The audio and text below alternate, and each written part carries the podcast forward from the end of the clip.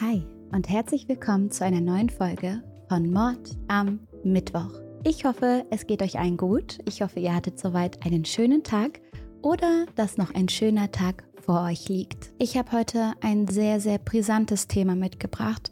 Ein Thema, das viele von uns schon kennen, weil viele von uns vielleicht schon irgendwie Angst davor hatten. Es geht um einen Amoklauf. Und ich weiß noch, wenn ich an meine Schulzeit zurückdenke, dass es tatsächlich eine permanente gewisse Angst war, dass sowas mal passieren könnte. Wir hatten bei uns in der Schule auch ein Codewort, heißt, wenn die Direktorin dieses Codewort durch die Lautsprecher gesagt hat, dann wissen alle Bescheid, hier passiert gerade etwas Schreckliches. Und wir hatten sogar mal einen Tag frei, weil jemand einen Amoklauf bei uns in der Schule angekündigt hat. Ich glaube, ich war da in der sechsten Klasse und da hat jemand an die Schulwand Amoklauf und ein Datum geschrieben. Und alle hatten wahnsinnige Panik. Und weil die Direktorin so viel Angst davor hatte, dass dieser Schüler seine Drohung wahrmacht, hatte die Schule an diesem Tag zu. Seid ihr in eurer Schule oder bei eurer Arbeit oder sowas vielleicht auch schon über das Thema aufgeklärt worden? Habt ihr gewisse Sicherheitsmaßnahmen getroffen. Es gibt ja mittlerweile auch Schulen, die schusssichere Tafeln oder Türen haben. Wir gucken uns heute einen Fall aus Deutschland an und bevor wir da reinspringen, könnt ihr gerne diesem Kanal hier ein Abo und ein Like da lassen. Darüber freue ich mich jedes Mal sehr. Und jetzt starten wir in den Fall. Der Mittwochmorgen am 11.03.2009 beginnt ganz normal im Haushalt Hahn. Gudrun lebt mit ihren zwei Töchtern Jacqueline die von allen aber nur Jackie genannt wird, und Tatjana in einer Vierzimmerwohnung in einer ruhigen Gegend. Jackie ist 16 Jahre alt und ein sehr soziales und aufgewecktes Mädchen. Sie liebt ihre Familie, das ist ihr das Allerwichtigste, und sie organisiert auch immer wieder Treffen mit ihren beiden bereits ausgezogenen Brüdern, den Omas, den Onkels und den Tanten. Sie achtet darauf, dass sich alle regelmäßig sehen. Das ist ihr wichtig. Jackie ist sehr lebhaft, deshalb steht sie bei solchen Treffen häufig auch im Mittelpunkt und da steht sie auch gerne und unterhält alle. Zu ihrer Mutter hat sie eine sehr gute Beziehung und Jackie ist für Gudrun eine große Stütze. Wenn man eine Aufmunterung braucht oder es einem gerade nicht so gut geht, dann kommt Jackie, nimmt einen in den Arm und versichert, dass alles wieder besser werden wird. Eins ihrer liebsten Familienmitglieder ist aber ihr Kater Max. Jackie liebt dieses Tier über alles. Manchmal fühlt es sich so an, als wäre Max ihr bester Freund. Ihre Freizeit gestaltet Jackie ansonsten ziemlich typisch für eine Teenagerin. Sie unternimmt viel mit ihren Freunden, besonders mit ihrer Freundin Nicole. Die Jugendlichen gehen dann zusammen tanzen oder treffen sich irgendwie in der Stadt, gehen ein bisschen shoppen oder bummeln. Jackie engagiert sich außerdem in der Kinderkirche. Auch für ihre Zukunft hat die 16-Jährige schon genaue Pläne. Vielleicht hat ihr Kater Max sie dabei auch ein bisschen inspiriert und beeinflusst. Sie möchte später nämlich mal Tierpflegerin werden. Dafür hat sie bereits im vergangenen Jahr ein Praktikum in einem Zoo gemacht und für sie steht fest, dass sie diesen Beruf unbedingt erlernen möchte. Jackie macht sich an diesem besagten Mittwochmorgen in ihrem Zimmer für die Schule fertig. Sie zieht ihren grauen Pullover an, richtet sich her und streichelt noch kurz Max. Jackie wirft dann einen letzten Blick in den Spiegel, um zu schauen, ob ihr neuer Pony, den sie sich vor ein paar Tagen erst hat schneiden lassen, richtig liegt. Dann wirft sie sich ihren schwarzen, fellbesetzten Anorak über, nimmt ihren Rucksack und macht sich auf den Weg zur Schule. Zur gleichen Zeit sitzt der 17-jährige Tim mit seiner Mutter Ute am Frühstückstisch. Er hat ihr erzählt, dass er heute erst später los muss und deshalb trinken die beiden noch zusammen einen Kaffee. Mutter und Sohn reden aber nicht viel dabei. Das tun sie nie. Jeder ist in seinen Gedanken versunken. Doch Tims Mutter ahnt nicht, was in ihrem Sohn vor sich geht. Als sie ausgetrunken hat, steht sie auf und läuft die Treppen im Haus herunter ins Büro. Dort kümmert sie sich um die Buchhaltung der Firma ihres Mannes. Als sie aufsteht, beachtet sie ihren Sohn kaum und verabschiedet sich auch nicht richtig. Tim bleibt noch kurz sitzen. Dann steht er auf, richtet seine Brille, die er immer trägt, und läuft in das Schlafzimmer seiner Eltern. Dort öffnet er den Schrank seines Vaters und nimmt sich eine Waffe sowie Munition, haufenweise Munition. Er füllt seinen Rucksack damit und zieht sich seine Militärjacke an. Dann geht er gegen 8.50 Uhr aus dem Haus Richtung Bushaltestelle. Seine Mutter hört von unten die Haustür, wie sie ins Schloss fällt. Doch sie hat keine Ahnung, was für einen grausamen Plan ihr Sohn hat. Die Schüler an der Albertville Realschule sitzen währenddessen in ihren Klassenzimmern, darunter auch Jackie. Es ist ein sonniger Frühlingstag und alles hat normal und unauffällig begonnen. Bis jetzt ist es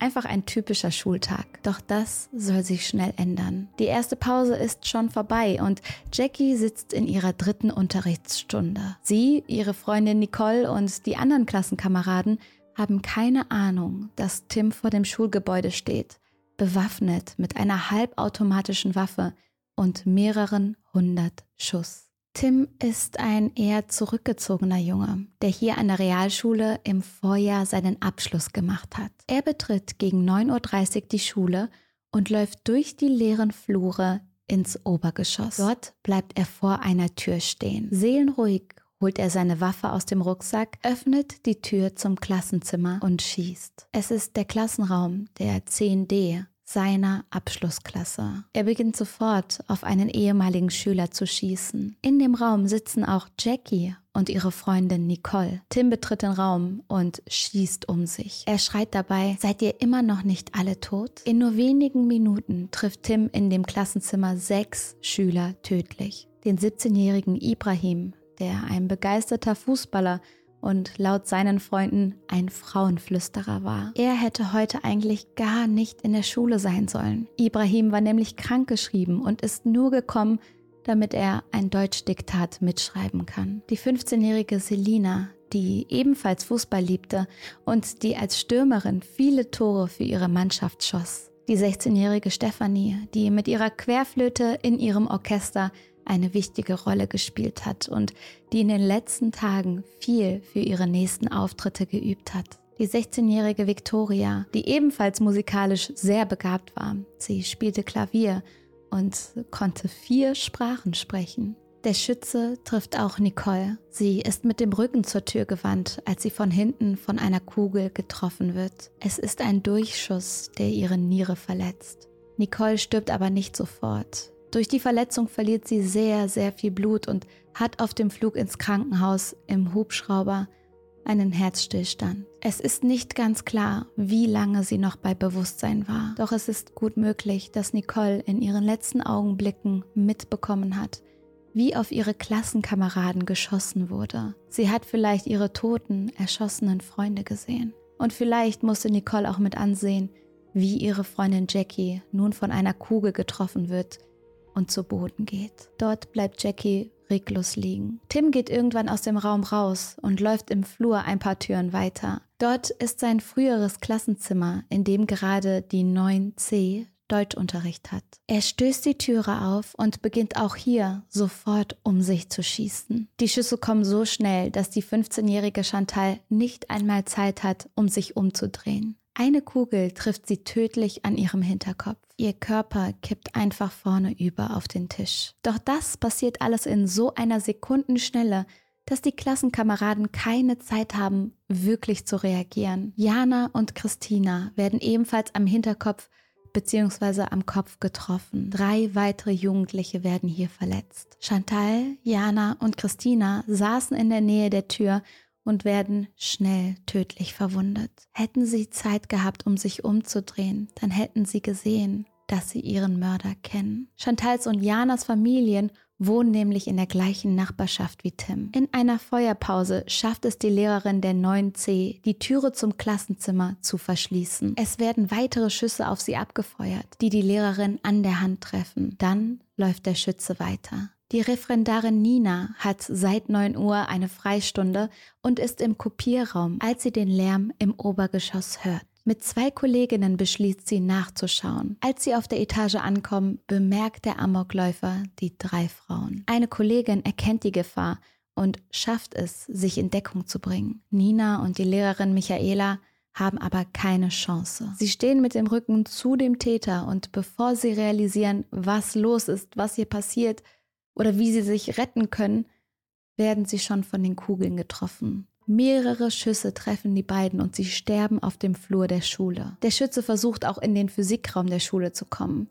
Der Chemielehrer und die Referendarin Sabrina, die gerade dort Unterricht halten, verschließen die Türen, um die Schüler im Klassenzimmer zu schützen. Tim schießt daraufhin von außen durch die Tür und trifft Sabrina. Die Schüler im Klassenzimmer und der andere Lehrer versuchen sofort erste Hilfe zu leisten, aber es ist schnell klar, dass sie für Sabrina nichts mehr tun können. Zwei Schusswunden töteten sie. Um sich zu schützen, legen sich der Lehrer und die Schüler im Klassenzimmer übereinander auf dem Boden. Durch die Fenster können sie beobachten, wie andere Schüler über die Feuerleiter klettern, um sich in Sicherheit zu bringen, oder wie Jugendliche in Panik aus dem Fenster springen. In den Fluren der Realschule liegen mittlerweile mehrere Tote und Verletzte. In den Klassenzimmern, die zu Tatorten wurden, gibt es weitere Leichen. Es schaut so aus, als würden die Schüler an ihrem Tisch sitzen und sich angestrengt über ihre Hefte beugen. Doch ihre Köpfe hängen vorne über, weil sie brutal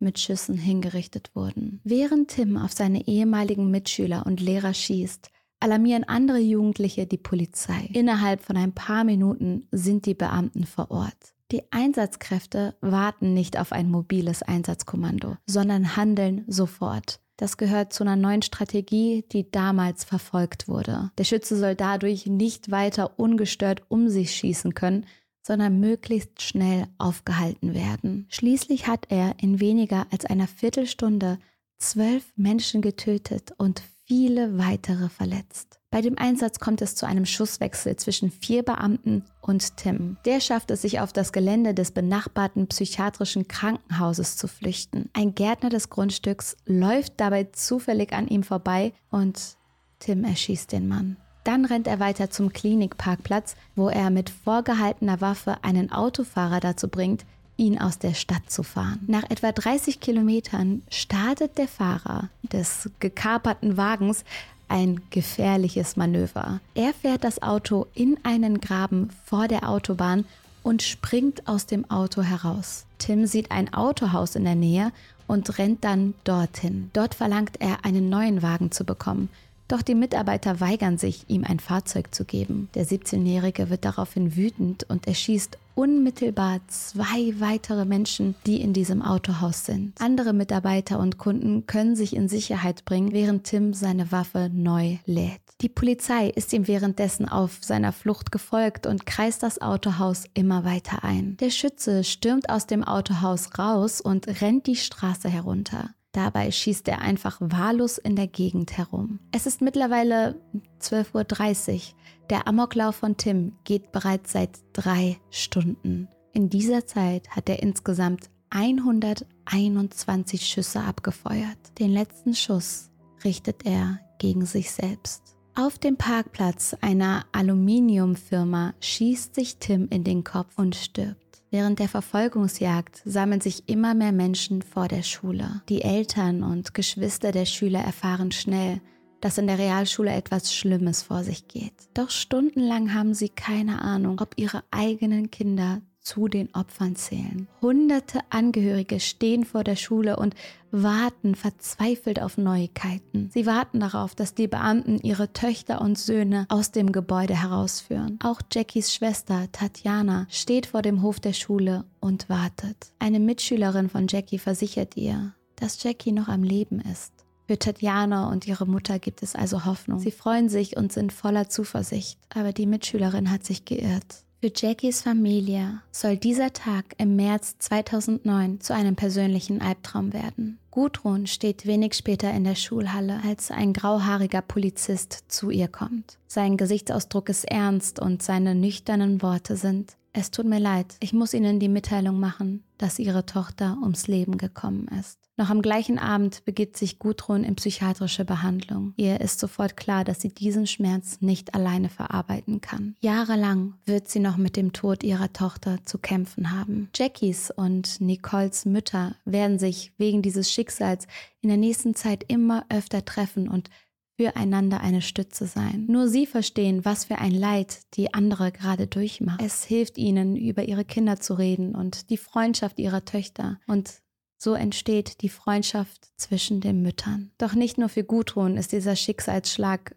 fast nicht zu verkraften. Ihre Tochter Tatjana zieht noch am Todestag ihrer Schwester aus der Wohnung aus. Der Kater Max isst wochenlang nur sehr wenig und wartet auf Jackie. Auch Monate nach ihrem Tod läuft der Kater jedes Mal zur Tür, wenn es klingelt, um zu schauen, ob die Jugendliche nicht doch nach Hause kommt. Bei seiner Tat tötet Tim 15 Menschen, darunter neun Schüler, drei Lehrer bzw. Referendare und auf seiner Flucht den Gärtner Franz Josef, den Autohausmitarbeiter Dennis und den Kunden Sigurd. Die brutale Bluttat ist jedem bekannt als der Amoklauf von Winnenden. Damals wie heute erschüttert die Tat die Menschen in ganz Deutschland und die Anteilnahme ist riesig. Am Samstag nach dem Amoklauf wird das erste Opfer zu ihrem Grab getragen. Viele hundert Menschen nehmen an der Trauerfeier teil, darunter viele Schüler, auch Lehrer. Alle versuchen zu verarbeiten, was in der Realschule vor einigen Tagen passiert ist. In seiner Trauerrede sagt der Priester, wir können die Tat nicht begreifen, die ihr den Tod brachte. Und mit dieser Aussage hat er es gut auf den Punkt gebracht. Niemand kann es verstehen. Neben der Verzweiflung und Trauer stellt sich die Frage, warum Warum ermordet ein 17-Jähriger auf so kaltblütige Art und Weise so viele Menschen? Zeit sich Tim etwas genauer anzuschauen. Der lebt bis zu seiner Tat mit seinen Eltern und seiner jüngeren Schwester in Leutenbach, einem 12 Kilometer von Winnenden entfernten Ort.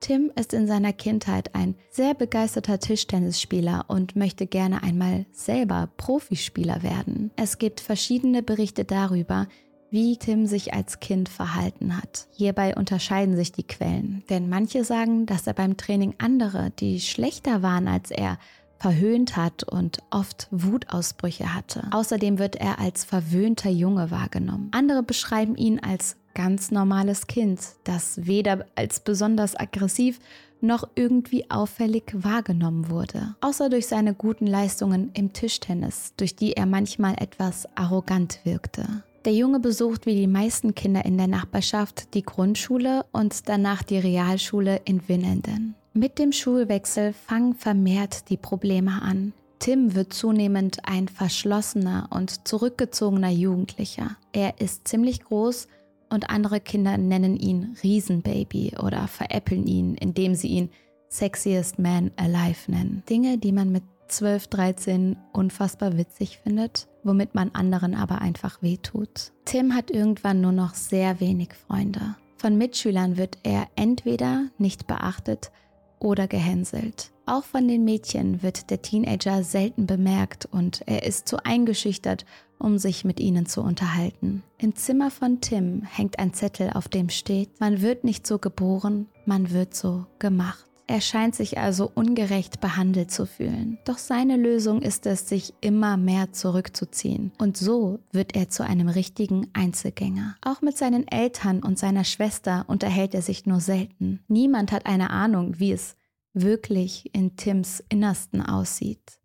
Die Familie schaut von außen vollkommen normal aus. Eigentlich scheint es sogar so, als wären sie ganz glücklich und als würde es nur selten Streit geben. Die Familie ist auch gut in die Gemeinde integriert. Tims Vater Jörg ist Mitglied im örtlichen Schützenverein und ein angesehener Geschäftsmann. Die Familie ist deshalb auch wohlhabend. Sie haben schöne Autos und die Kinder bekommen alles, was sie sich so wünschen. Tim bekommt Software-Waffen und Computerspiele und Filme, die eigentlich erst ab 18 sind. Doch eine emotionale Zuneigung scheinen die Eltern ihren Kindern nicht wirklich geben zu können. Ihr Sohn und ihre Tochter werden materiell zwar verwöhnt, aber es gibt wohl keine gemeinsamen Rituale und insgesamt wird wenig Zeit miteinander verbracht, wenig soziale Interaktion. Mit Gefühlen, Problemen oder Belastungen wird sich ungerne beschäftigt. Und so verbringt der Jugendliche am liebsten Zeit vor seinem Computer. Dort spielt er stundenlang Ego-Shooter-Spiele wie Counter-Strike oder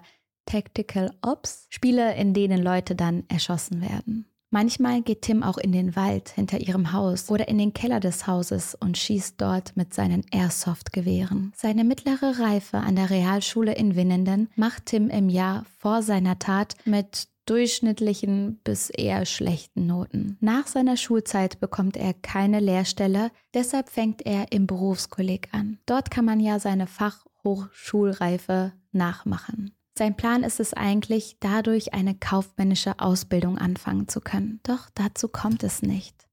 Er entscheidet sich dafür zu sterben und er möchte möglichst viele Menschen mit in den Tod reißen. Viele Politiker zeigen bei diesem schlimmen Fall ihre Anteilnahme. Angela Merkel bezeichnet den Tag als Tag der Trauer für ganz Deutschland. Und der damalige Bundespräsident Horst Köhler fordert dazu auf, Menschen mehr Aufmerksamkeit entgegenzubringen. Hätte dadurch Tims Amoklauf verhindern können, wenn man ihn mehr beachtet hätte? In den Ermittlungen kommen Hinweise ans Licht, dass die Tat vielleicht nicht passiert wäre, wenn Tim mehr Zuneigung gegeben worden wäre. Tim soll anscheinend in den Monaten vor der Tat öfter eine psychiatrische Anstalt besucht haben. Genaue Informationen über seinen psychischen Zustand werden aber nicht an die Öffentlichkeit herausgegeben. Auch die Ermittler sollen aufgrund der Schweigepflicht von Ärzten viele Informationen nicht bekommen haben, was die Ermittlungen natürlich total erschwert. Doch auch ohne diese Befunde kommen die Beamten zu dem Entschluss, dass es Alarmsignale bei Tim gegeben hat, die man hätte sehen müssen. Ein Jahr vor dem Amoklauf gibt es ein Gespräch zwischen Tim und seiner Mutter. Der sonst verschlossene Teenager kommt zu ihr in die Küche und sagt, Mama, ich weiß jetzt, was mit mir nicht stimmt. Mit dabei hat er mehrere ausgedruckte Internetartikel.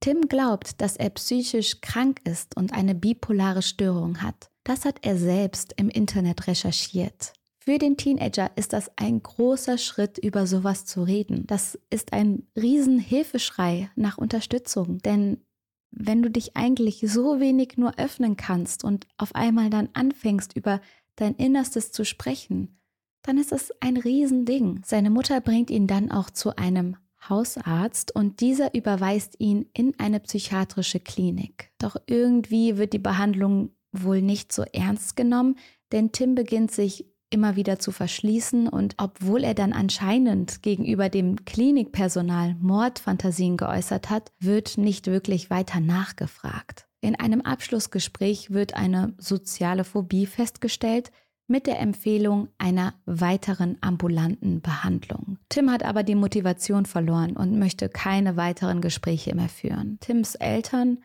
sind erleichtert über die Diagnose. Sie denken, dass ihr Sohn lediglich mehr unter Menschen muss und dann wird es ihm schon besser gehen. Also nimmt sein Vater ihn mit zu seinem Schützenverein, damit er ein soziales Umfeld bekommt. Dort lernt Tim aber erst richtig mit Waffen umzugehen und zu schießen. Beim Schießtraining benutzt er die Waffe, die er auch später bei seinem Amoklauf verwenden wird. So soll er dann unter einem anonymen Namen im Internet, also in Foren, über Amokläufe geschrieben und diskutiert haben. Und tatsächlich spielt bei diesem Fall das Internet sowieso eine große Rolle. Es dauert nicht lang, bis von einem User ein verwackeltes Handyvideo veröffentlicht wird, das die letzten Minuten von Tims Leben zeigt. Nach der Tat wird auf verschiedenen Seiten viel über den Amoklauf geredet und so geraten viele Fehlinformationen in Umlauf. Ein angeblicher Post, den Tim vor seiner Tat geschrieben haben soll, stellt sich im Laufe der Ermittlungen zum Beispiel als vollkommen falsch heraus. Jemand hat den Text gefälscht und veröffentlicht. Das war nicht Tim. Auch Verschwörungstheorien entwickeln sich im Netz. Unter anderem heißt es dort, dass Tim nicht der echte Täter sein soll, sondern der Geheimdienst stecke dahinter. Natürlich ist auch das nicht die Wahrheit. Für die Ermittler und vor allem für die Angehörigen der Opfer sind solche Falschmeldungen eine extreme Belastung. Der Fall und die schlimme Tat wirft viele verschiedene Diskussionen auf. Auch ein Verbot von Ego-Shootern wird besprochen und die Computerspiele stehen stark in der Kritik. Doch eigentlich sind die ja auch erst ab 18 zugelassen und die Herausbringer können ja nichts dafür, wenn Kinder oder Jugendliche diese Spiele dann doch spielen. Außerdem muss ich dazu sagen, dass ich unfassbar viele Menschen kenne, die gerne zocken, die auch Ego-Shooter zocken. Und das sind die friedlichsten und süßesten Menschen der Welt. Also diese Debatte, die war sehr, sehr hitzig und es hieß, ja, Ego-Shooter versauen all unsere Kinder und wir werden alle brutal. Und so einfach ist es, glaube ich, nicht. Besonders wird aber über das Waffengesetz in Deutschland diskutiert und das finde ich viel, viel wichtiger denn hier wird eine Verschärfung von vielen gefordert. Tim konnte er erst richtig schießen lernen, in dem Moment, wo er eine richtige Waffe in der Hand gehalten hat. Grundsätzlich galt damals schon, dass nur eine volljährige Person eine Waffe besitzen darf und die muss sich dann immer in einem verschließbaren Waffenschrank befinden. Tims Vater steht hier besonders in der Kritik, weil er seine Pistole, die er zwar legal besitzt, nicht richtig gelagert hat. Der Vater besitzt insgesamt 14 Waffen, die er nicht alle in Safes verstaut hat, obwohl das eigentlich so vorgeschrieben ist. Die Tatwaffe soll in seinem Schrank hinter ein paar Pullis gelegen sein. Die Munition war bei ihm in einem Nachtkästchen am Bett verstaut. Tim weiß das und somit war es für ihn gar kein Problem, an eine Waffe zu kommen. Durch den Amoklauf wird das Waffengesetz verstärkt. Und das finde ich absolut richtig so. Tims Vater Jörg muss sich also wegen seiner fehlerhaften Aufbewahrung der Waffen und der Munition vor Gericht verantworten. Er wird wegen fahrlässiger Tötung angeklagt. Das Gerichtsverfahren wird zu einem riesigen Prozess. Der Saal muss sogar umgebaut werden, damit alle Beteiligten vor Ort Platz finden. Doch für viele Angehörige ist das Verfahren ernüchternd. Tims Vater Jörg schweigt bis zum Ende und ist an vielen der Prozesstage nicht mal anwesend. Wenn er da ist, dann muss aber die Sicherheit stark verschärft werden, weil es so viele Drohungen gegen den Vater gibt. Ganz zum Schluss gibt der Vater von Tim in tränenerstickter Stimme ein zweiminütiges Statement ab. Er sagt, dass ihm all das sehr leid tue. Dann bedankt er sich bei der Polizei für die gute Arbeit und für seinen Personenschutz. Für die meisten Betroffenen ist dieses Statement nicht genug. Sie sind enttäuscht von seinem Auftreten und viele finden das Verhalten von Jörg extrem befremdlich. Zunächst wird Tims Vater zu einer Bewährungsstrafe von einem Jahr und neun Monaten verurteilt. Später wird die Strafe aber nochmal um zwei Monate verkürzt. Inwiefern Tims Eltern von seinem schlechten psychischen Zustand und den Gewaltfantasien wussten, kann aber auch vor Gericht nicht wirklich geklärt werden. Nach dem Amoklauf von Tim beginnen für seine Familie Wochen und Monate der Flucht. Sie werden bedroht und verfolgt. Es ist ein enormer Hass, den sie da abbekommen. Viele Reporter stehen außerdem vor ihrem Haus und versuchen durch Tricks an Antworten zu kommen. Einmal verkleidet sich ein Journalist beispielsweise als Blumenbote. Die Familie kommt woanders unter, doch da Jörg weiterhin die Firma leitet, ziehen sie zunächst nur in umliegende Städte. Die Stadt Winnenden meiden sie aber und insgesamt fahren sie häufiger Umwege, weil sie sich verfolgt fühlen. Tims Eltern entscheiden sich dann dazu, ihr Haus zu verkaufen. Es scheint auch ganz gut zu klappen, bis der Interessent erzählt, dass er aus dem Haus ein Amok-Museum machen möchte. Jörg sucht daraufhin einen anderen Käufer. Während des Umzugs schleicht sich Jörg in das Haus und packt ein paar Sachen seines verstorbenen Sohnes zusammen. Es sind Fotos, ein Pulli, ein Tischtennisschläger, ein Kindergartenbuch. Als Kleinkind hat Tim dieses Buch besonders gern gelesen. Als das Haus leergeräumt ist, betritt Tims Mutter Ute es das erste Mal wieder. Sie hockt sich in das Zimmer ihres Sohnes und bleibt dort eine Zeit lang sitzen. Ute stellt sich dort die gleichen Fragen, die sie auch immer wieder von der Polizei gestellt bekommen hat. Wann hat das alles angefangen? Begann es mit der Pubertät? Begann es, als er fast nur Vieren in der Schule bekam? Begann es, als er gehänselt wurde? Begann es, als er ihr sagte, Mama, ich habe mich gegoogelt. Ich glaube, ich bin bipolar. Begann es, als er im Sportschützenverein zum ersten Mal eine Pistole in den Händen hielt? Auf all diese Fragen findet Ute aber keine Antwort.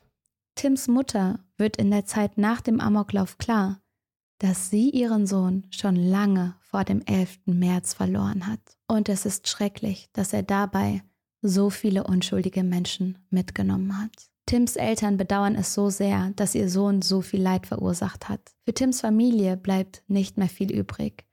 Sie ändern ihren Namen und ziehen um. Tims Schwester wird zuerst nach Frankreich an eine Schule geschickt, dann nach Australien. Nach der Tat ihres Bruders erscheint das der beste Weg für sie zu sein.